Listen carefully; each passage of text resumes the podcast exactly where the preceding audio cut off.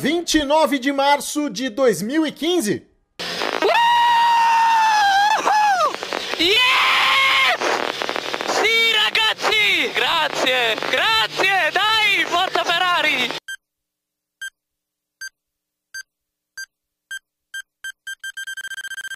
Vinte e dois de julho de 2018. Fuck's sake. Fuck's sake. Sorry, guys. Três anos, três meses e 23 dias separaram essas duas mensagens de Sebastian Vettel. A primeira vitória pela Ferrari na Malásia e o erro que aniquilou suas chances de título em 2018, depois de bater sozinho quando liderava a corrida na Alemanha. O que acontece com Sebastian Vettel? É a reflexão de hoje do primeiro stint, que aborda também as chances de Valtteri Bottas na Mercedes, a última pole do Brasil na Fórmula 1 e um guia completo para você acompanhar o GP da Estíria neste domingo.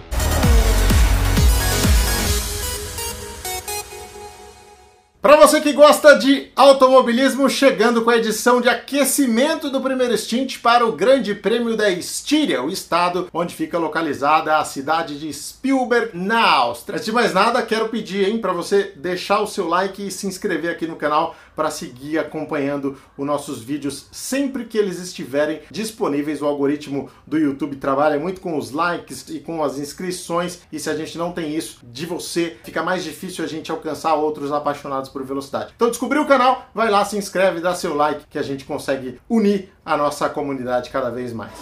Essa crônica que abre o nosso episódio fala de Sebastian Vettel e ele é um dos nossos temas aqui no primeiro stint. Às vezes a gente tem a impressão de que Sebastian Vettel ficou mesmo preso ali naquela placa da DHL onde ele bateu no Grande Prêmio da Alemanha de 2018 quando liderava tranquilamente e poderia inclusive brigar pelo título na sequência do ano, né? Depois disso, a relação com a Ferrari desmoronou e resultou numa demissão por telefone recentemente para que ele desse lugar ao Carlos Sainz. É difícil quando o piloto entra nessa espiral negativa que o Sebastian Vettel está. No Grande Prêmio da Áustria, semana passada, acabou cometendo um erro bizarro, né? um erro ali que o Julian Palmer, comentarista oficial da Fórmula 1, do aplicativo da Fórmula 1, disse inclusive que era um erro que se assemelhava a erros de Fórmula 3. E é verdade, o Sebastian Vettel tentou uma ultrapassagem que definitivamente não tinha como acontecer. E olha que o Julian Palmer entende de erros, né? Cometeu alguns na carreira.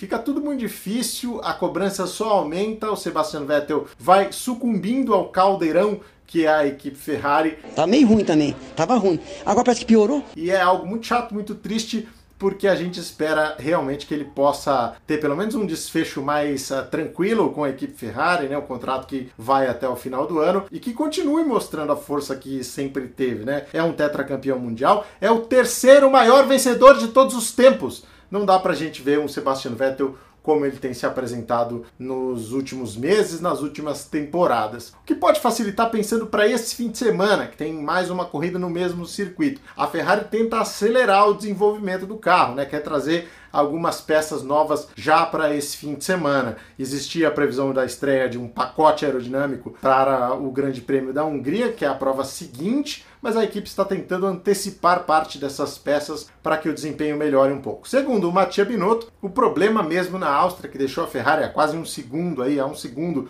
da equipe Mercedes, foi aerodinâmico. Eu não sei se ele falou isso porque realmente é isso mesmo, ou se ele está tentando dar uma disfarçada, já que os comentários, os rumores no paddock é que a Ferrari, depois de toda aquela polêmica envolvendo os motores no ano passado, que estariam fora de regulamento, a Ferrari teria perdido desempenho de motor para esse ano. Tanto que assim surgiu até um gráfico na internet, talvez vocês tenham recebido por WhatsApp, que mostra que as equipes que pioraram seus tempos em relação ao ano passado lá na Áustria foram as equipes com motor Ferrari. Então talvez isso tenha lançado uma luz sobre esse fato e o Mattia Binotto tenha tentado sair pela tangente, mas de qualquer forma melhora, é sempre melhora e a Ferrari vai ter inovações aí, vai tentar trazer inovações e estudar tudo que aconteceu no primeiro fim de semana para ter um desempenho melhor na Áustria no GP da Estíria deste fim de semana. Outro ponto importante é que Valtteri Bottas chega ao GP da Estíria como líder do campeonato e tendo superado Lewis Hamilton na primeira corrida. O que será do Valtteri Bottas nesse ano? Ele tem condições de ser o novo Nico Rosberg, de conseguir superar aí o Lewis Hamilton, ex-campeão mundial? Condições normais, já dissemos aqui no primeiro stint que não, o Valtteri Bottas não é piloto para superar o Lewis Hamilton. Eu não estou falando aqui nenhuma novidade, queria que vocês concordem comigo. Mas circunstâncias são circunstâncias, é um campeonato que a gente não sabe quantas provas vão acontecer e largar à frente, ter aí uma vantagem em relação ao Hamilton é importante sim para o Valtteri Bottas, especialmente porque o Toto Wolff também, depois de algumas mensagens de rádio ali que foram mal interpretadas, ele chegou a dizer que não, não tem nenhuma questão, nenhum problema, os dois estão liberados para brigar, não tem nenhum favorecimento ao Lewis Hamilton e parece que é isso mesmo, eles vão ficar numa briga numa boa e eu acho que isso é muito bom para a Fórmula 1, especialmente porque o GP da Áustria deu uma maquiada na realidade. A corrida foi sensacional, cheia de alternativas, intervenções do safety car, carros quebrando como há muito tempo a gente não via, mas mascarou a realidade do treino classificatório, em que a Mercedes conseguiu meio segundo em relação à rival mais próxima. Então isso na corrida seria muito complicado, seria um passeio e as intervenções do safety car, tudo que aconteceu, acabou deixando o caminho livre para que a gente tivesse uma boa corrida e não um passeio dos carros prateados.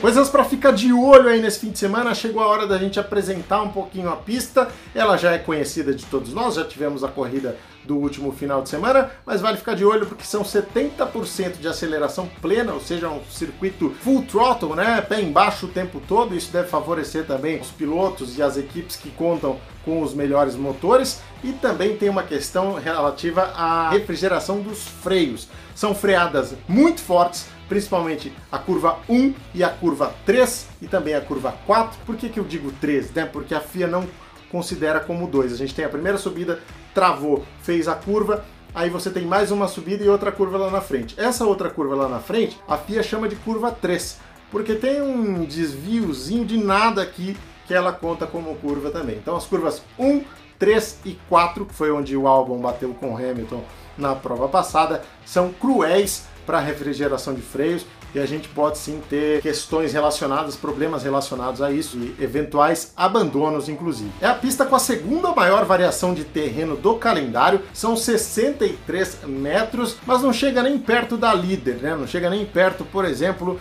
de Spa-Francorchamps, que aí são 102 metros de variação de terreno. Mas de qualquer forma é um sobe e desce muito grande, segundo maior do calendário, como eu disse, e equivale aí à Torre de Pisa, né? A altura, 63 metros de variação realmente é muita coisa, vai exigir bastante dos motores. Recorde da pista ainda é do Kimi Raikkonen 169. Esse recorde foi registrado de Ferrari e claro, sempre bom lembrar, precisa ser batido em corrida, que é quando a FIA efetivamente considera o recorde. Né? Maior velocidade do circuito da Áustria. Na prova passada foi registrada pelo Alexander Albon 338 km por hora. Curiosidade, nem todo mundo lembra, mas essa foi a pista que deu a última pole position ao Brasil na Fórmula 1. Na época, em 2014, Felipe Massa pilotando um carro da Williams largou à frente e nós nunca mais tivemos um brasileiro largando na ponta na Fórmula 1. Foi um momento importante, principalmente para a carreira do Massa, que obtinha ali um resultado espetacular depois de alguns anos sendo contestado lá na Ferrari. Então é uma lembrança boa e uma curiosidade que esse circuito traz para a gente. A corrida é no domingo a partir das 10h10 e no final do vídeo você vai ficar aí com a cartela completa com os horários de treinos livres e também do treino classificatório, tá bom? Deixa a sua inscrição aqui, dê o seu like, porque logo depois da prova a gente tem a avaliação do que rolou, tem sempre um preview aí de o que vai acontecer nas provas seguintes, como você assistiu agora, e tem também vídeos especiais cheios de curiosidades aqui no primeiro stint. Um novo jeito de curtir Fórmula 1.